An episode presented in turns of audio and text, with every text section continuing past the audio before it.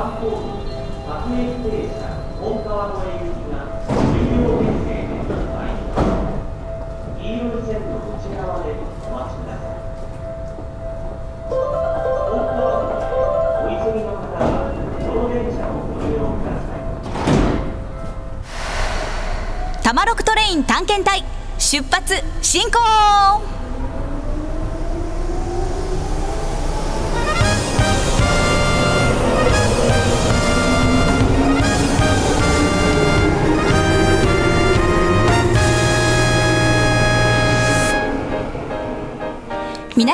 ちは。フリーアナウンサーの井美佐子です。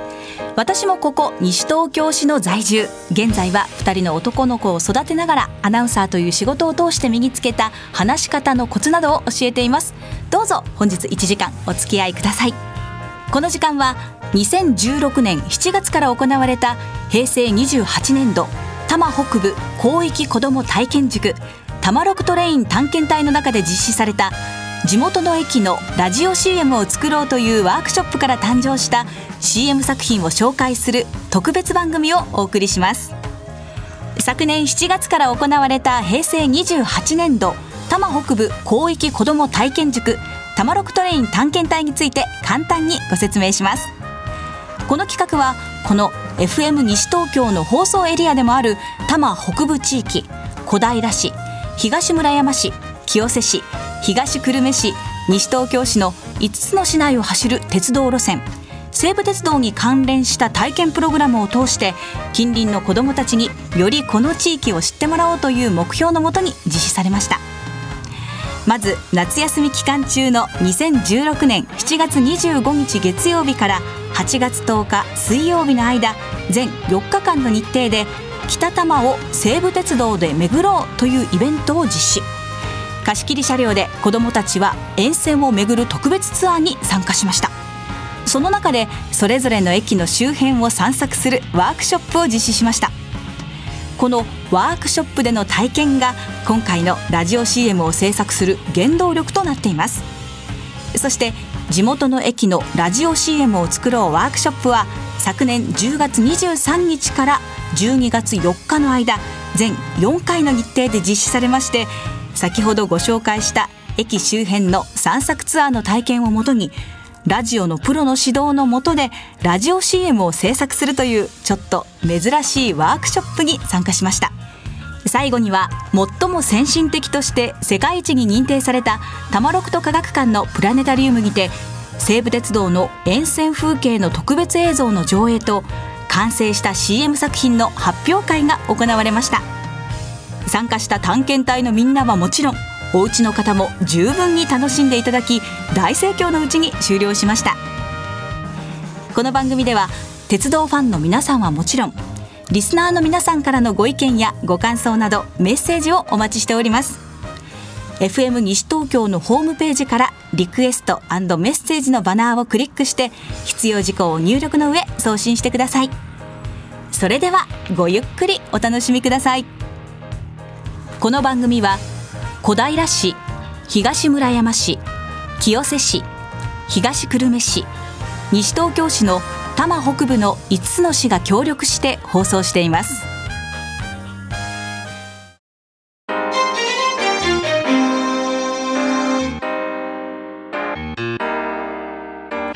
さてここからは地元の駅のラジオ CM を作ろうワークショップについてご紹介しましょう。地元の駅のラジオ CM を作ろうワークショップは夏の貸し切り電車での散策ツアーを終えた探検隊のみんなの中から小中学生の希望者が参加しています。昨年9月にスカイタワー西東京田無タワーや FM 西東京の見学会を経て10月から1週間おきの日曜日の4日間朝の10時からお昼の1時までを学校の時間割に見立ててそれぞれ3時間ずつの講座を実施しました。講師のワークショップデザイナー井上先生通称イノッチそして元文化放送 FM 西東京の社長でもあった有賀先生と一緒に楽しく進むワークショップ。実際に散策してみた地域の駅周辺の地元名所についてセリフや決め言葉を考えたり原稿を書いたりまた効果音を考えたり実際に音を鳴らしてみたりもしたそうです。私も声の出し方や原稿の読み方を授業で、えー、教えさせていただきました。子どもたち普段は元気いっぱいなんですけれどもマイクの前だとどうしても緊張してしまって声が小さくなったりするんですよね。そこで練習して自信を持ってしっかり話せる。そんなことを分かってもらいました。今日はそんなご縁もありましてこの番組の進行を担当しています。そしてスタジオにはゲストとして今回の「タマロクトレイン探検隊地元の駅のラジオ CM を作ろうワークショップ」を子どもたちのそばで見守ってくださいました。タマロクと科学館の藤江亮介さんにお越しいただきました。藤江さんよろしくお願いします。こんにちは。よろしくお願いします。藤江さん今回の企画ねそばで見守って上にも携わっていたんですけれども、はい、振り返ってみていかがでしたか？そうですね、まあ、あのかなり大規模で夏に、えー、貸し切り列車に乗ってきた卵をぐるっと巡るっていう探検隊の要素があってそこから今度はそれをその体験をもとに、えー、見聞きしたものを、えー、CM にして人に伝えるっていうような、あ大掛かりなですね、えー、企画だったんですけれども、まあ普段学校ではなかなかこう CM 作りはもちろんしないでしょうし人前で発表するっていうのもねそんなにあのたくさん機会子どもたちあの持てないと思うんですけれども、まあ、それを今回は FM 西東京さんの協力とかさまざまな協力を得て、えー、実施することができました。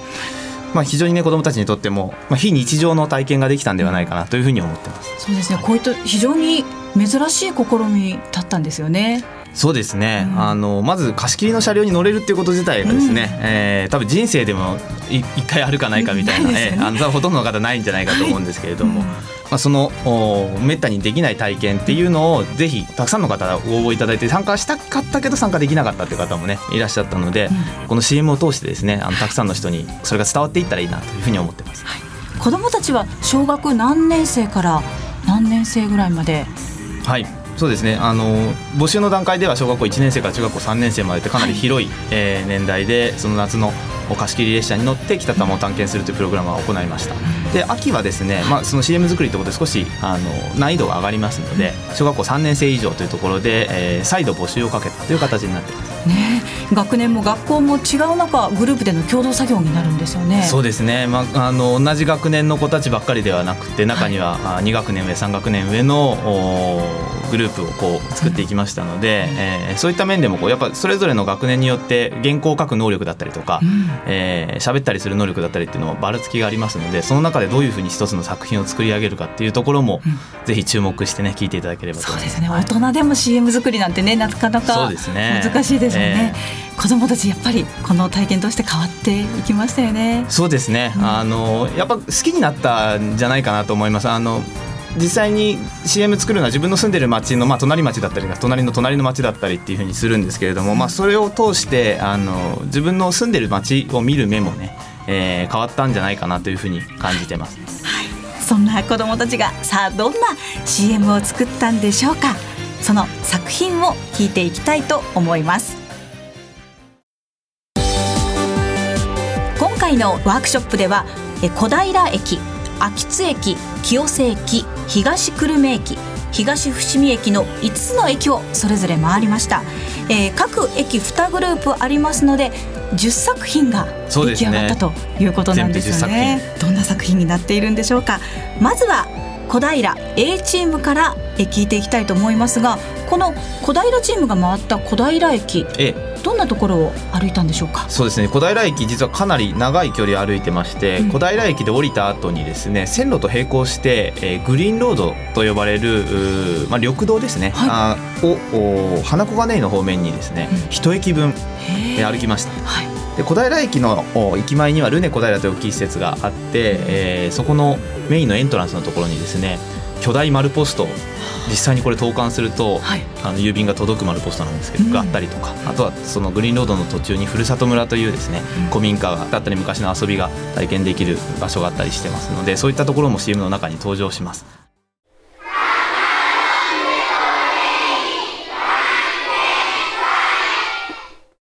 グリーンロードは気持ちいいね。暑い夏。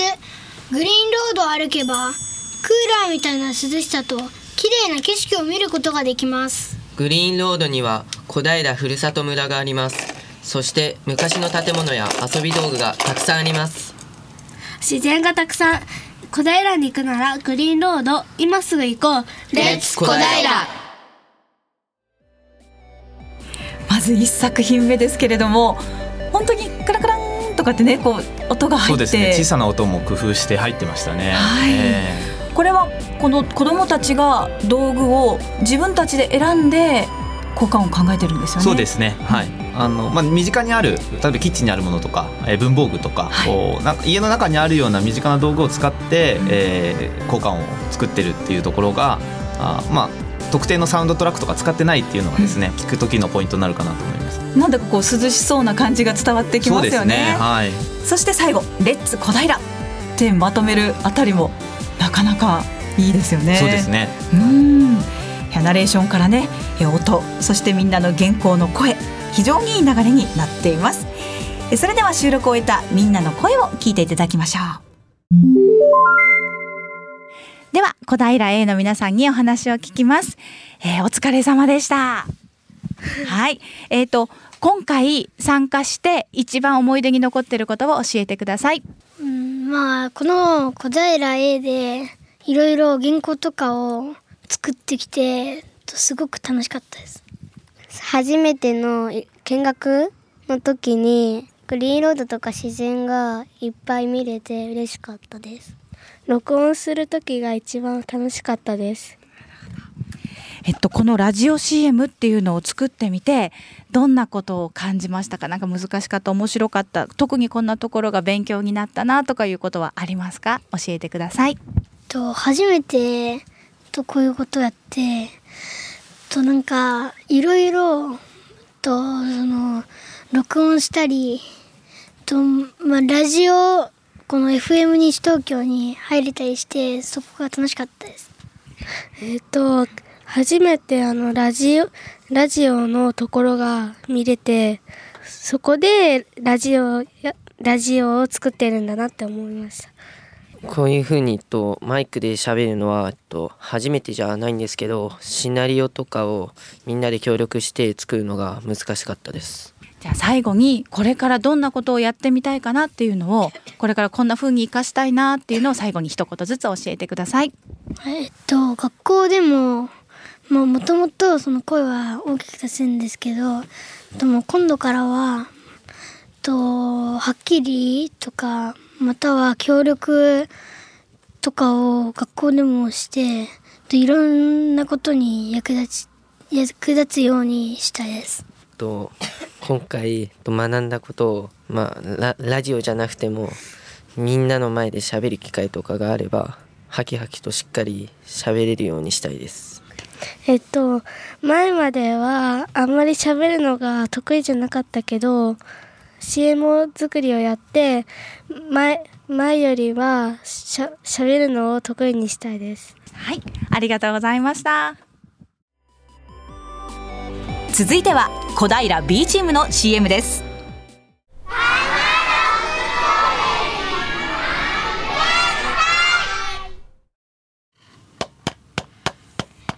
え見て日本一な丸ポスト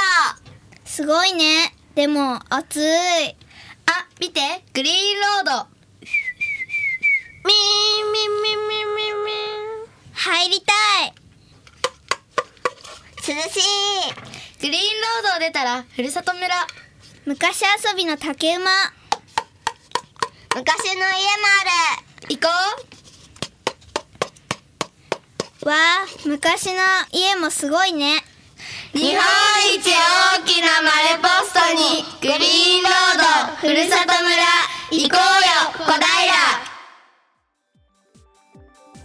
はいこちらの CM はあの原稿というよりは子どもたちのその声で作った作品ですよね。そうですね。実際にもう街をこうなんか駆け回ってる感じが、効果音もね途中入ってましたし、はい。伝わってきますよね。ね、あのトコトコっていうのはあれはコップかな？何かプラスチックをこう多分カンカンカンって叩いてるような感じの音ですよね。はい、本当に歩いてるような雰囲気で、え一緒にね、こう歩いてるような気持ちになってそうですね。きますよね。そうですね。まああの A も B も共通してたんですけど、はい。本当にこうなんかグリーンロードの中にこう誘われていくような感じが伝わってくるのがですね、あの良かったなと思いますね。そして最後に決め言葉でまとめたというのも非常に上手だなと思いました。皆さんいかがだったでしょうか。こちらも収録を終えたみんなにインタビューをしてみました。はい。では小平 B の皆さんお疲れ様でしたえっと収録終わってどうでしたか？もう一度やりたい。なんかなんでもう一度やりたいと思った？間が空いてたところがあったかあそっか。上手にできたとこはどんなところだったかな？らもう一度やりたい。あそっか。それはなんでだろえ失敗したところとかがあったかう、ら、うん。もう一回やって、うん。いい作品作りたい。CM を作れてよかったと思いますやったことなかったからできてよかった。楽しかった？一番なんか思い出に残ってることってどんなこと？みんなで知らない人だったけど仲良くなれてその友達と一緒に作れたこと。ちょっと失敗しちゃったのでちょっと修正がしたいと思いました。ああそっか。CM を作るのは簡単そうに見えてたけどそんな難しいんだなと思いました。あのな静かにしてないと聞こえその音が聞こえないので、そういうのが大切だなと思いました、まみんなで仲良くできたことが良かったと思いました。えっとめったにできえっとできないことだと思うのでいい経験になったと思います。難しいとは思ってなくてただ言葉を言えばあの編集すればできると思ってたものなのでえっとなんかマイクロ調整だったりそこからいろんなことをあのしてそのラジオ CM ができるってことはえっと今日知ってよかったと思います。文章を作ったりするのも最初はすごい難しかったけど同じチームのみんなと話し合って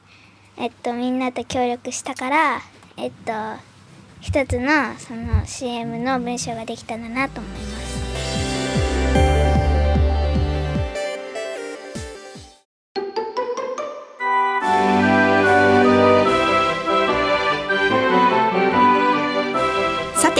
続いては東村山市の秋津駅です。西武池袋線。こちらねあの乗り換え駅でもあるので商店街が非常に賑やかであったりでする場所ですが子どもたちこちらではどこを取材したんでしょうか？はい今おっしゃった商店街もお通ったんですけれども、はい。そこからもう少し足を伸ばしてですね、うん。秋津神社だとか、あとは淵の森と言われるですね柳瀬川沿いにある緑地があるんですけれども、うん。そこまで行ってまた駅に戻ってくると。先ほどの小平は駅から駅まで一駅歩いたんですけども秋津の場合は秋津から淵の森まで行って戻ってくるっていうような感じのルートでした。なんかその淵の森はトトロの森とも呼ばれていると。はいそうですね、まあ、トトロの森って呼ばれてるとこたくさん所沢とか秋津にはあるんですけれども、は淵の森は中でもあのスタジオジブリの宮崎監督が定期的に訪れて活動しているような場所ですので、まあ、本当にトトロがあのいるような雰囲気の森ですね。はい、街と自然と両方がある秋津駅ですが子どもたちどんな CM を作ったんでしょうか。まずは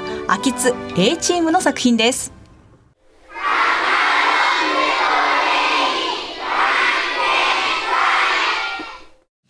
西武池袋線秋津駅から一歩外へ踏み出すと多くの買い物客で賑わう商店街が目に入ってきます。そんな商店街より歩くこと数分。住宅街の中にひっそりと佇む秋津神社は先ほどの商店街とは打って変わって木々に囲まれた穏やかな時が流れます。商店街あり神社あり住宅街ありの秋津皆さんもぜひ足を運んでみてはいかがでしょうか？効果音が面白かったですね。トライアングルの音だったり、うん、あの踏切の音。そうですね、あと水の音も聞こえましたよね。そうですね。あのせせらぎの音を多分イメージして、へえー水の音が入ってましたね。はい。実際に歩いていって聞こえる街の音がわかるというそうですね。CM になってきましたよね、なんかその静けさみたいなの要素もなんかうまく入ってましたよね。うん。え街のいろんな顔が見えてきました。あの子供たちもね私話し方を教えたんですけど、ええ。ちょっと恥ずかしかったりしてるところもあったんですけどやっぱり自信持って喋ろうっていうとだんだんね声も出るようになってしっかりメッセージも伝わってそうですね。一番最後の決め台詞は先ほどはこう声を合わせてみたいな感じだったんですけど、はい。今回は声色をちょっと変えて、はい。えナレーションっぽい感じで入ってましたよね。ね。運んでみてはいかがでしょうかっていうねなんか本当にちょっと行ってみようかなって思えるようなそんな CM になっていました、え収録を終えたみんなの声ですじゃあ、秋津 A のみんなにお話を聞きます。お疲れ様でした。えっと、収録終わってどうでしたか？なんか、えー、わかんない。うんもう少しあの効果音とか言えるタイミングを考えておいた方が良かったなと思いました。緊張したかもしれないし緊張してないかもしれない。それがよくわからない。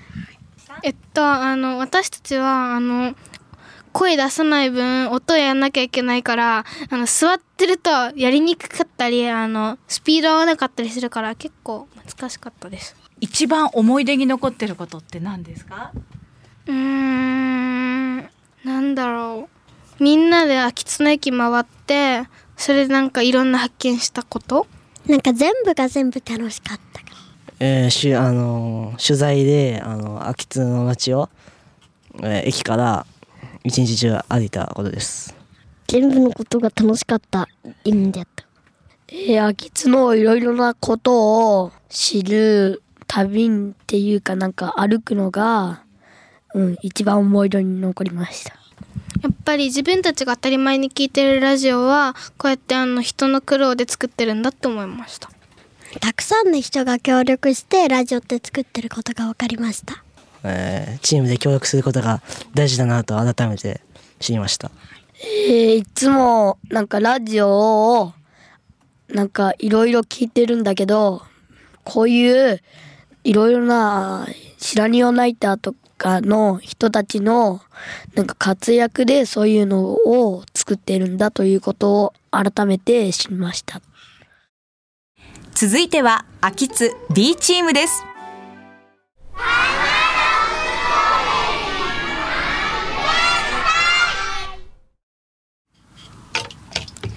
なんだろう。魚が跳ねている音みたいだね。あ、魚がいるよ。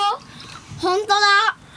秋津には川が流れています。トトロの森もあり涼しく感じる場所がたくさんあります。また来たいね。うんそうだね。今度はもうちょっといたいね。そうだね。秋津最高。最初は魚を見つけたところからはい。始まりました、本当にあの芝居というか気持ちがこもっててあ魚いたよっていうのが伝わってきましたね柳瀬川っていう川が流れてまして橋からこう流瀬川柳瀬川を覗いた時の,、おこの感じた気持ちみたいなのを多分うまくこう原稿に落とし込んで、それで読む時にもその気持ちを思い出してこう読んでたような感じがしましたね。あの水の音だけじゃなくて小さく風の音も。あそうですね。ヒューヒューって音が入ってましたね。ね聞こえましたよね、そして最後は秋津最高と本当に秋津が好きになったんだなという気持ちも伝わってきましたし、テンポも非常にあったそうですね。感じがしてワクワクさせてもらいました。えー秋津 B チームのみんなの声です。はい。えー今日いろんな収録もしたしこれまでいろんなことあったけど思い出してみてどうですか？えっと今までいっぱいどんな風にするのかとかどんな風にすればなんか秋津に行きたくなるんだろうなって考えながらやってて本番はしっかりできてよかったなって思った思思うんだけど、うん聞いた人が秋津に行こうって思思えるのかがあの行きたいなって思えばそれでいいです。えっと、普通の人じゃ行けない場所に行けたりとか、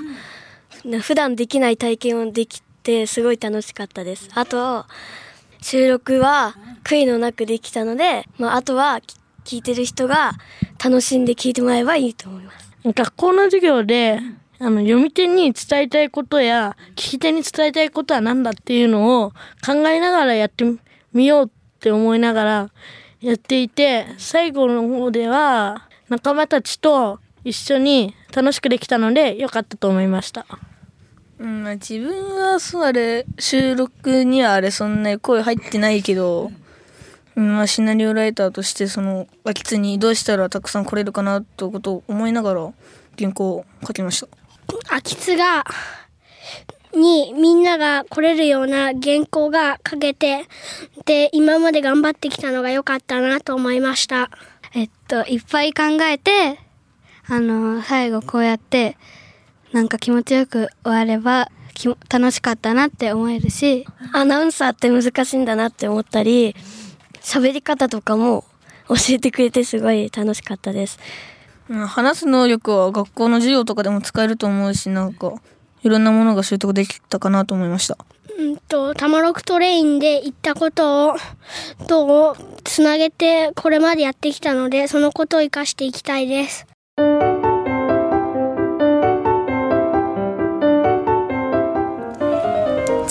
チームは清瀬駅。清瀬市を回ったということですがこちらで子どもたちが歩いたのはどちらでしょうか？はい。清瀬も秋津と同様西武池袋線の駅でして、えー駅から出て駅に戻ってくるようなコースです。で清瀬はですねこの北多摩5市の中でもお農地がたくさん残ってたりとかあまりこう商店街も大規模なものがなかったりとかっていうところで街の感じがですね、まあ、一番こうなんていうんですかね奥座敷っぽいというかのどかなえのどかな感じの、はい。はい街なんですね、うん。で歩いた距離も清瀬チームが一番長くて、はい。えー柳瀬川という川あの先ほど秋津の駅の時にも出てきたんですけれども、清瀬だと少し駅から遠いところまで歩かないと川にたどり着けないんです。その長い距離を歩いて途中ですね、えー郷土資料館とかあるいは牧場とかいくつかのポイントを巡って駅に戻ってくるっていうハードなコースを歩いた子どもたちが作った CM です。ちょっとハイキングぐらい取材したとい。うことですね、では清瀬 A チームの CM 作品を聞いてみましょう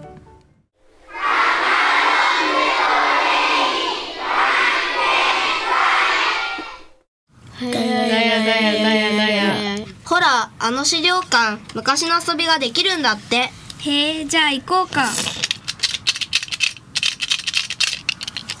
懐かしいね。あ、おはじきやカルタもあるよ。福洗いもあるよ。すごろくもある。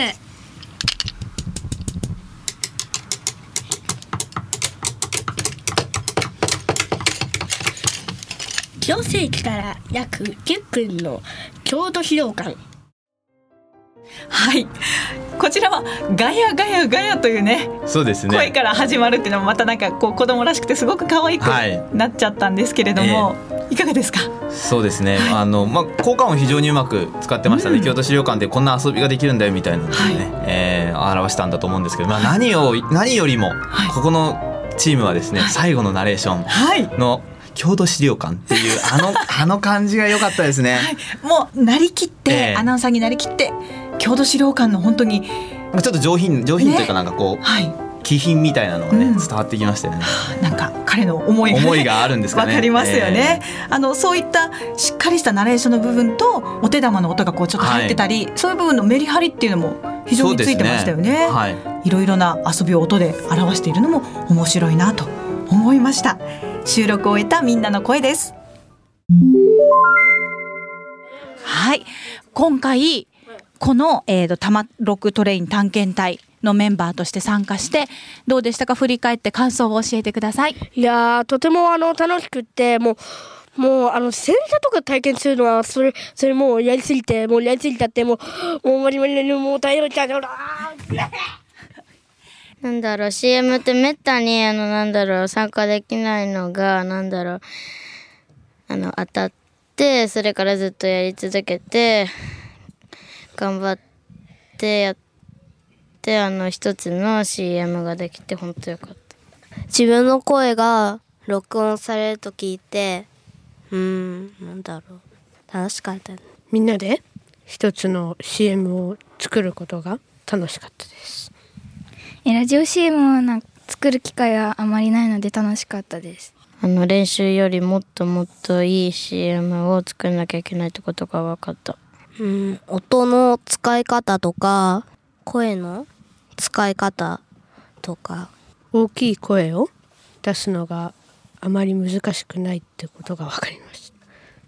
でも聞いてる人になあの伝わりやすいように話したりあのそういう言葉を考えたりすることが難しかったです。自分の声が入った放送を聞いてみたいし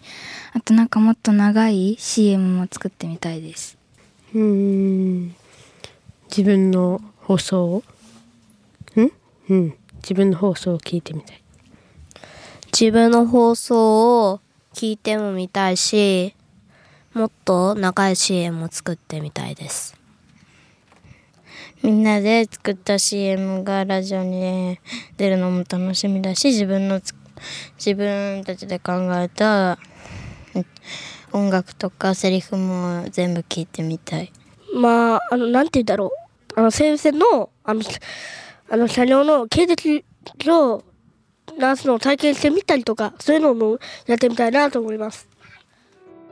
では続いて清瀬 B チームの作品をお聞きください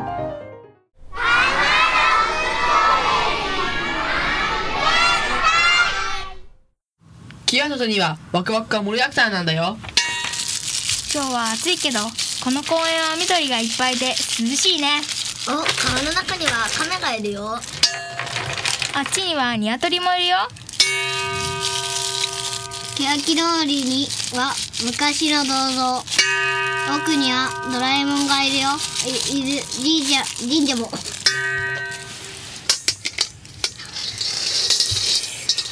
さあみんなで行こうぜ。清瀬途中でコーンコーンという音がこれは特徴的でしたね。ねなんか場面の転換を多分表してるんですよね。そうですね、ここでこう変わるよっていうのを表現するコーンっていう音でみんなで楽しく撮ってる雰囲気が、はい、まさにそうですね。はい。あの賑やかなスタジオで本当にこれ FM 西東京のスタジオで撮ってるんですけど、この賑やかなここに多分4、5人集まってきてマイクの周りでやったんだなっていうのがね伝わってきますよね。あとこれ命がですね、あの発表会の時に言ってたんですけど、この原稿をこういう風に直した方がいいよとかっていう具体的ななんていうんですかねあの落とし込みっていうのは大人の目線一切なしでやってますので、最後別に仕上げるところに大人がすごい介入してやったわけじゃないよっていうのもあの作品全部通して感じてほしいポイントですね。そうですね、もう本当に綺麗に完成してるっていうわけではなくってなんかこう子供たちのこう、ワイワイしたのも含めて、あ魅力的そうという感じですよね。こちらも収録を終えたみんなの声聞いていただきましょうじゃあ清瀬 B の皆さんにお話聞きます。お疲れ様でした。えっと今回収録してみてどうでしたか？全部の音が入って最後の言葉まで入ったのがとても面白かったことです。バケツの中にいろいろなんかカチャカチャカチャカチャしたりするのが面白かったです。最後にちょっとどうできたかっていう声が一番面白かったです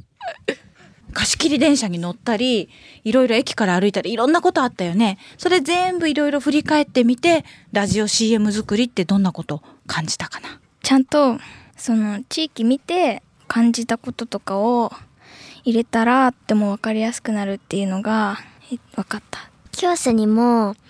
古い車や銅像も置いてあったのでびっくりした昔ながらのものがたくさんあったり駅前のさところにはなんかユニークなさ変な彫刻があったよ。彫刻がありましたよ。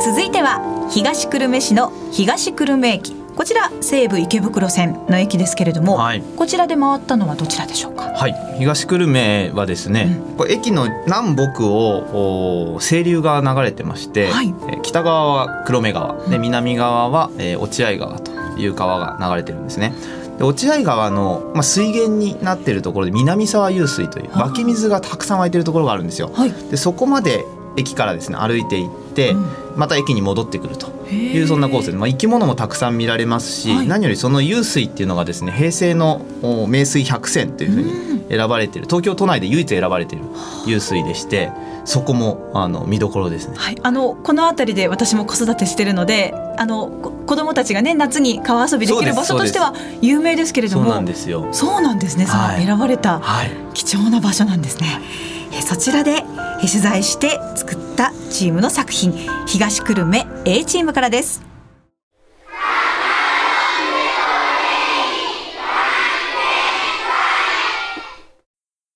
ひろしが犬の散歩で東久留米に来ています。駅前通り長いな。あもう少し歩けば自然の中だ。空気はうまいな。やっぱり東久留米に来てよかったな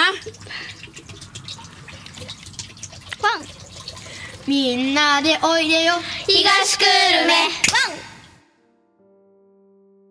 はい。こちらは登場人物がまずひろしはい。名前ついてましたね。名前がついてる。ひろしさんがえ犬え、をそうですね多分連れてるんですかね。散歩してるんですかね、はい。犬の散歩をこうしてる感じでしたね、ね、で遠いなと思ったけれども豊かな自然のところに来て来てよかったと、はい、多分犬も喜んでたんでしょうね。こう。それがワン。っていう っていう声に現れてたんですね。そしてなんといってもあの音楽がついてたうん。エンディング、うん、そうですね。ただ読むだけではなくて、ちょっとこうメロディーがちゃんみんなでおいでよっていう風にありましたね。はい、作曲したというかそういう感じでしたね。それも初めて。サウンドロゴっていうやつですよねこれね。そうですね、はあこの辺りも勉強したことが生かされてるかも生かされてますね。しれないですね犬が出てきたりお年寄りが出てきたり登場人物の表情が豊かな CM になっていました。では収録を終えたみんなの声です。えー東久留米の皆さんにお話聞きます。お疲れ様でした。一緒に CM 作りして曲を作った。りして。楽しかった。ラジオ CM 作り1回目の時にそこの田無タワーにの上に行ったのがいたその中で一番楽しかったです。後期恐怖症だじゃないけどちょっと怖かったです なんかラジオ CM を作ってみんなの友情が深まったと思います。えっと、ラジオ CM 作るの初めてで、どういうふうにやればいいか分かんなかったけど、うん、意味とかが分かったりして、すごく楽しかった。えー、と貸し切り電車で車庫を見に行ったのがとても楽しくて、まあ、あまり車庫とかもあまり見えない貴重な経験ができてよかったと思います。ラジオをどうやって撮ってるのかが分かりました。なんかこれからの社会で役に立っていきそう。もし僕が CM 作りの人になったらうまくできそう。早く聞きたい。自分が作った、うん、このラジオを自分の耳で聞いてみたい自分のよくできてるのか分かんないから早く見てみたい。自分の声をもっと詳しく知りたい。自分で聞いてみて初対面のみんなとの友情がどれぐらい深まったかを確認してみて。続いては東久留米 B チームの作品です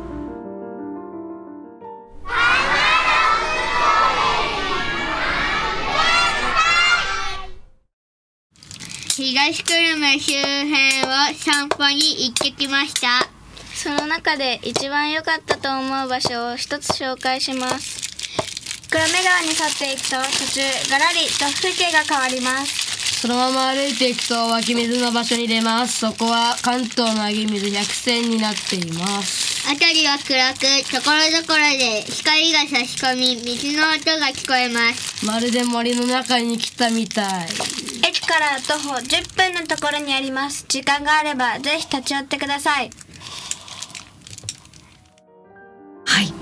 えー東久留米 A チームはなんか CM という感じだったんですが、ええ。B チームはあの本当に発表というか、うん。いいところをみんながそれぞれに発表してるはい。形になってましたよね。ちゃんと紹介しようみたいな雰囲気をすごく感じましたよね。そうですね。あの平成の名水百選みたいな文言も入ってましたし、はい。その辺がまた色がちチームごとに同じ駅を取り上げてるのに全然カラーが違って面白いですよね。ね、情報をちゃんと駅から10分なんだよ。森がこんな風にあるんだよという良さを一つずつ丁寧に伝えているというところが素晴らしい作品だなと思いました、えー東久留米 B チームの声です。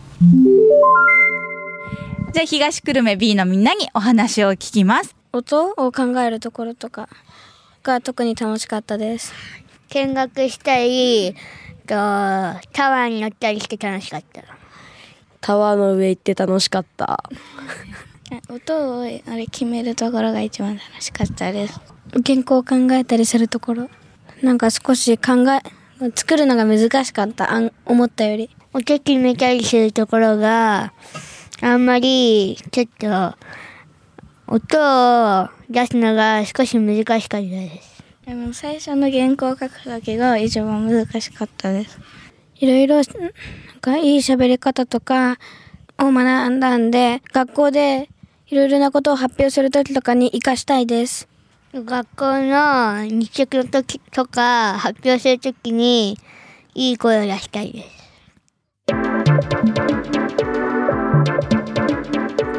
5つ目最後の駅になりました西東京市の東伏見駅。こちらのスケートリンクがあったり公園があったり見どころが多い駅ですよね。そうですね、駅前にも大学があったりとかこう賑やかな駅なんですけれども、おまた駅から少しここをぐるっとお離れていくコースを設定してます。で隣のお西武八木沢の駅まで石神井川まで一旦南側をこう進んでいきましてで石神井川今度また折り返して東伏見稲荷を通って西武八木沢駅まで戻るというようなコースで、えー変化が大きいですね。あの駅前にリンクがあったところから急に、えー緑地があるところになって今度大きな神社があって、でまた今度大きな公園があるっていうような感じで、短いコースなんですけどいろんな要素があるコースになってますので、えーそのコースのどの部分をね、えー注目して子どもたちが CM 作ったかっていうのに注目して聞いてみてください。ねどこを切り取ったのか楽しみですね、えー東伏見 HM の CM 作品を聞いてみましょう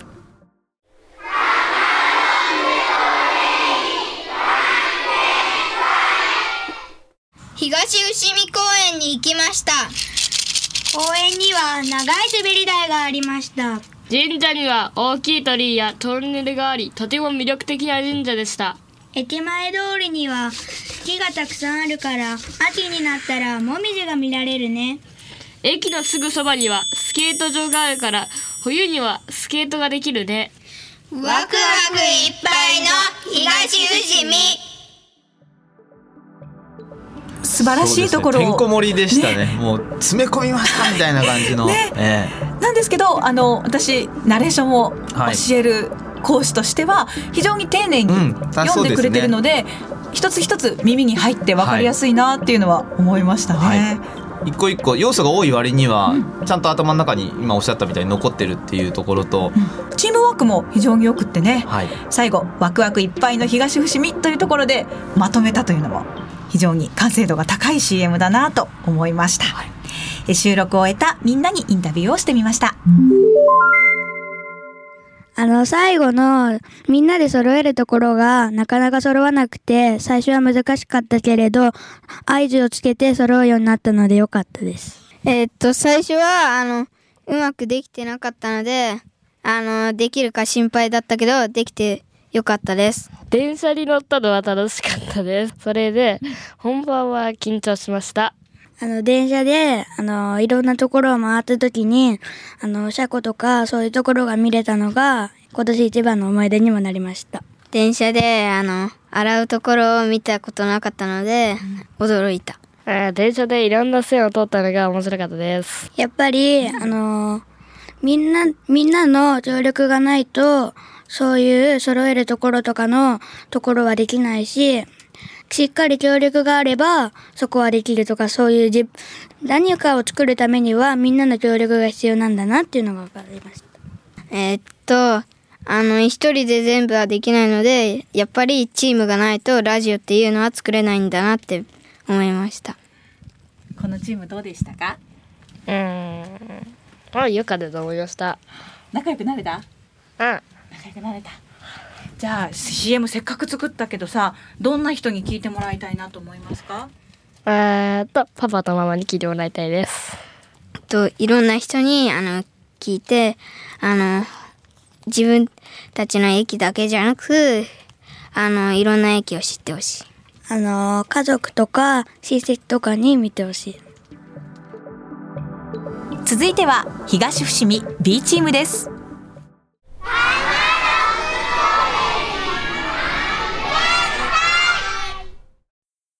緑がある東伏見。東伏見には鳥居がいっぱいある。見て見て。あそこに長い滑り台がある。公園があるよ。あ運がいいね。カワセミだ。アイススケート場がある。珍しいな。東伏見。住みよいところ。いいところみんなで探検してみよう。こちらあのカワセミが登場しました、はい紙のそうですね。パタパタパタって音が紙で表現されてましたよね、なかなかねそういう鳥の羽ばたきとかっていうはい。音は難しいんですけど、確かにそういうとこで表現したりあと鳥居がある長い滑り台がある、はい。子どもたちにとっても非常に魅力的な場所だなっていうのが分かりましたね。そうですね、まとめ方も探検してみようっていうまとめ方だったので、うん。あのみんなで見つけてみてねみたいなところがなんか CM の中に込められてたような感じがしますね。ねはい親子で遊びに行ってみてもいいかなってね、きっと聞いた方も思えるような CM になっていました、えーそれではみんなの声を聞いてください緊張しました。緊張した。まあうまくできたと思いますいつもよりちゃんとできたと思います。スケートスケートの音とかを作るのがまあ難しかったです聖書作りのところがよ楽しかったです。えっと、電車に乗ってご飯食べたのが楽しかった。他人の前で発表するのがそんなに好きではないので、えっと、学校とかで自分の意見を発表できるこのに、えっと、今までの経験を生かしたいです。聞いてる人になんか行ってみたいなって思ってくれたらいいなって。まあ全国のみんなに聞いてもらいたいなと思いますねうちのところではなんか放送委員やってんですけど放送委員でなんかラジオっていうのをやっててなんかいろいろリクエスト曲とかお便りとかいろいろ入っててあのそれを言うっていうのをやっててまあその参考になったっていう感じで自分的にはいい感じかなと思っています。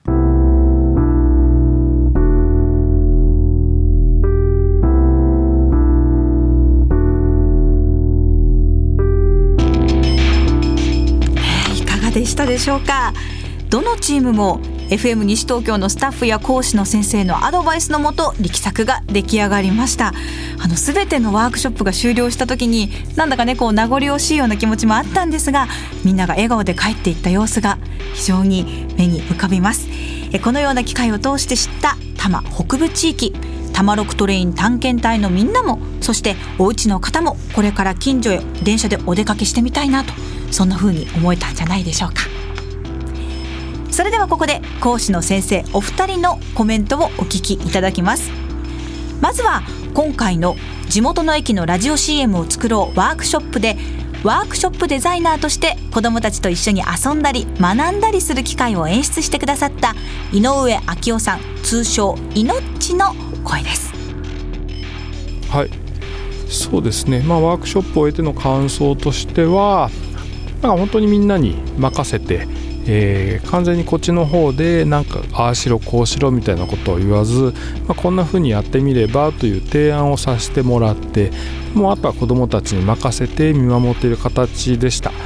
なのでまあ出来上がったものを聞いたら、まあ、町の紹介じゃなくてなんかこう一つの施設の紹介になってたりするものもあるんですけど、まあ、みんなで力を合わせてこう楽しみながら作ることができたのでなんかそれがすごく一番良かったかなというふうに思ってます。書いたり何かを作ってみたりするっていうことです。やっぱ書くっていうことですかね。であとあとはやっぱこうチームでみんなで何かを作っていく。みたいなことはまた何かやってみたいなと思います。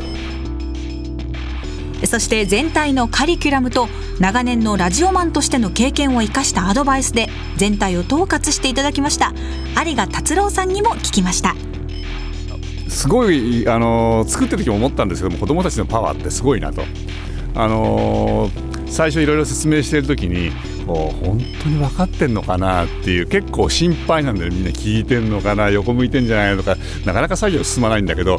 いざあじゃあここまで締め切りっていうとちゃんとできちゃうんだよね。その原稿もまたすごくしっかりしていてすごく子どもたちにはすごいパワーがあるなっていうのはそのそれを発見するのは難しい。あのちゃんとこうやってると出てくるんだけど時間とかいろんなころでこう限界があるあの締め切りがあったりするとこうイラこっちがイライラしちゃう。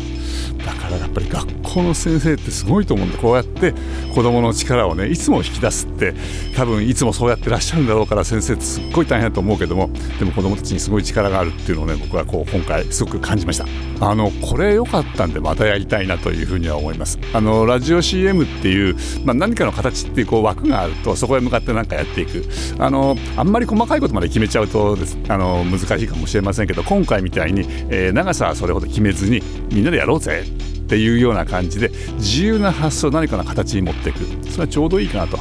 でまああのもしち少し違うんだったらじゃあ、えー、と映像をくっつけてみるとかねなんかまあそういうのをやったら面白いと思うんだけど音だけでも4回で大変だったからさ なかなか大変かもしれませんけどでもなんかいろいろやってみたいなと思います。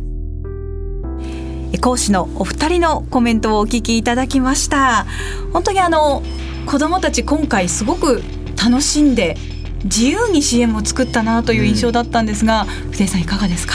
そうですね、まあ、お二人のコメント共通してる部分があってやっぱまあこうなかなかじれったい部分というかあの講師の側としてはじれったい部分があったけれども、うん、まあ、忍耐強くこう子どもたちがアウトプットをするまで、うん、えーまあ、待つというかそういうところがお二人の話の中でこうすごい共通してたなというふうに思いましたね。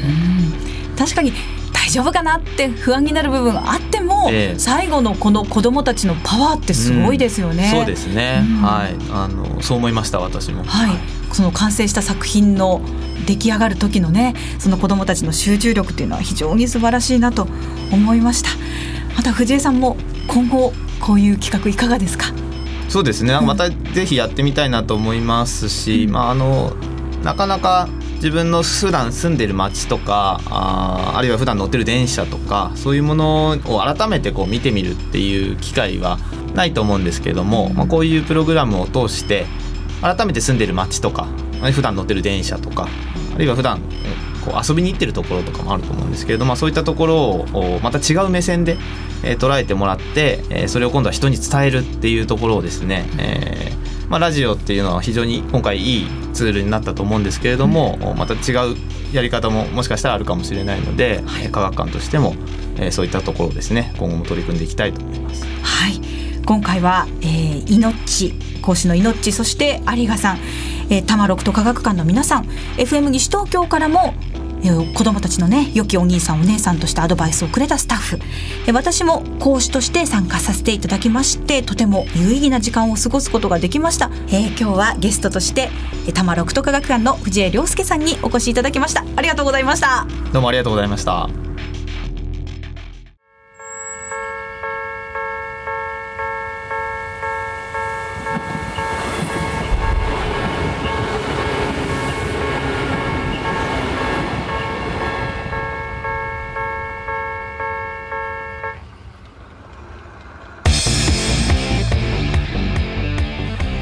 てあっという間の1時間そろそろお別れの時間となりました。特別番組「タマロクトレイン探検隊出発進行」いかがだったでしょうか。ねあの一つ隣の駅知らなかったりするんですが自分の住んでいる街の魅力再発見できたんではないでしょうか。あの私が今回子どもたちに話し方の講座で一番伝えたかったのは気持ちをちゃんと込めれば相手に届くんだよっていうことでした。実際ね CM 撮ってみたらあもうちょっとこうしたらよかったななんて反省するところもきっと子どもたちあったかと思います。でも伝えたい届けたいという気持ちがあればそれはきっとみんなに分かってもらえると思いますので非常にいい経験になったんじゃないかなと思っています。この番組では鉄道ファンの皆さんはもちろんリスナーの皆さんからのご意見やご感想などメッセージをお待ちしております。FM 西東京のホームページからリクエストメッセージのバナーをクリックして必要事項を入力の上送信してください。大きなお友達も大歓迎です。またこの番組でも流れたそれぞれの CM 作品を FM 西東京の番組の間で放送中です。通常の放送の合間に流れますのでぜひチェックしてくださいね。また今回ご紹介しました CM10 作品は多摩六都科学館のホームページでも聞くことができます。多摩六都科学館で検索してぜひもう一度聞いてみてください。ここまでのお相手はフリーアナウンサーの井美佐子でした。ありがとうございました。この番組は小平市東村山市清瀬市東久留米市西東京市の多摩北部の5つの市が協力して放送しました。